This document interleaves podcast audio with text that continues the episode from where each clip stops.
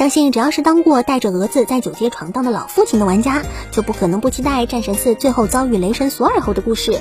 谁会没有一个抢过雷神的锤子然后砸他脸的梦想呢？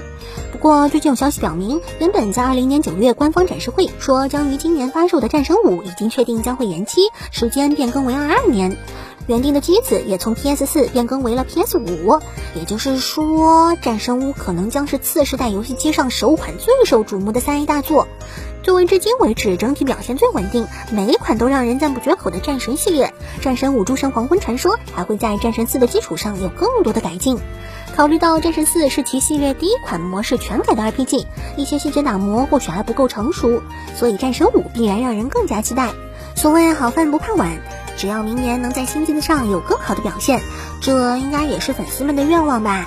另外，也是让雷神将多了一年躲在角落里瑟瑟发抖的时间。总之，大家期待吧，今年应该至少可以看到宣传片。作为最受欢迎的游戏之一，《动森》一直以来都凭借着轻松的玩法、丰富的内容和温馨的场景，获得了玩家们的大量好评，认为这才是游戏应该有的样子。不，就像有人会把恐怖游戏《生化危机八》完成在乡下找漂亮大姐打屁股一样，有人对温馨的动森也下手了。近期有个名为 EvoLMP 的油管博主，就利用动森制作了一部五分钟多一点的惊悚短片动画《新朋友》。他利用游戏中的各种镜头和惊悚的音效和配乐，营造出了一个玩家被新朋友杀害并取代的故事。不得不说，这外国人啊，就是能给我们整点新花样。有兴趣的朋友可以找来看看哦。特别是玩动森的玩家，应该会有种身临其境的感觉吧。能和喜欢的动画角色出现在同一空间的圣地巡游活动，自开始出现以来就受到不少漫迷的喜爱。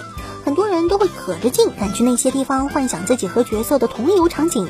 对此，有人是欢迎的，比如某些旅游局的；但也有人会讨厌，比如实际的地标所有人。最近曾经在 Love Live Superstar 里作为名场地参考的香校咖啡厅的老板就抱怨，不少粉丝进咖啡厅后就各种拍照或者穿 cos 服进去。而更糟糕的是，这老板在网上抱怨了两句，后悔当初不该同意动画用自己的店外观后，一堆粉丝又跑去他的店里谩骂和刷低分。对此，老板是哑巴吃黄连，有苦说不出。知道这些事情后，Love Live 官方倒是开始积极行动，除了更改问题设计和道歉外，也呼吁粉丝理性，不要未经许可乱搞，给店家和客人带来麻烦。不过说实在的，想要完全杜绝这样的情况，恐怕还是很难的。大家都知道，漫画家，特别是大多数知名的漫画家，那工作起来都是非常拼命。在《暴漫王》里，主角累到住院都忍不住要继续动笔，大有不死不休的感觉。而这一切还真的是毫不夸张。最近，高桥留美子大妈就爆出了自己的作息表。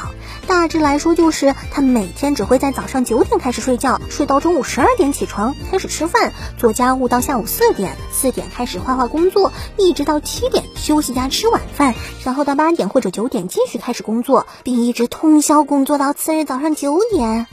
每天三个小时啊！别说是每天三个小时了，对大部分年轻人来说，就算每天睡六个小时好了。要是天天如此，每两个月恐怕就可以穿越了吧？而高桥大妈竟然能一直这么坚持下来，真是很难想象她是怎么坚持的。毕竟，作为登上日本漫画顶点之一的漫画家，高桥留美子的钱肯定几辈子都花不完，名气也碰顶。只能说，这就是真正嫁给漫画的女性的力量吧。好啦，那本期的动漫新闻差不多就是这些，希望喜欢节目的小伙伴能够来点支持。那么我们下期再见，拜拜。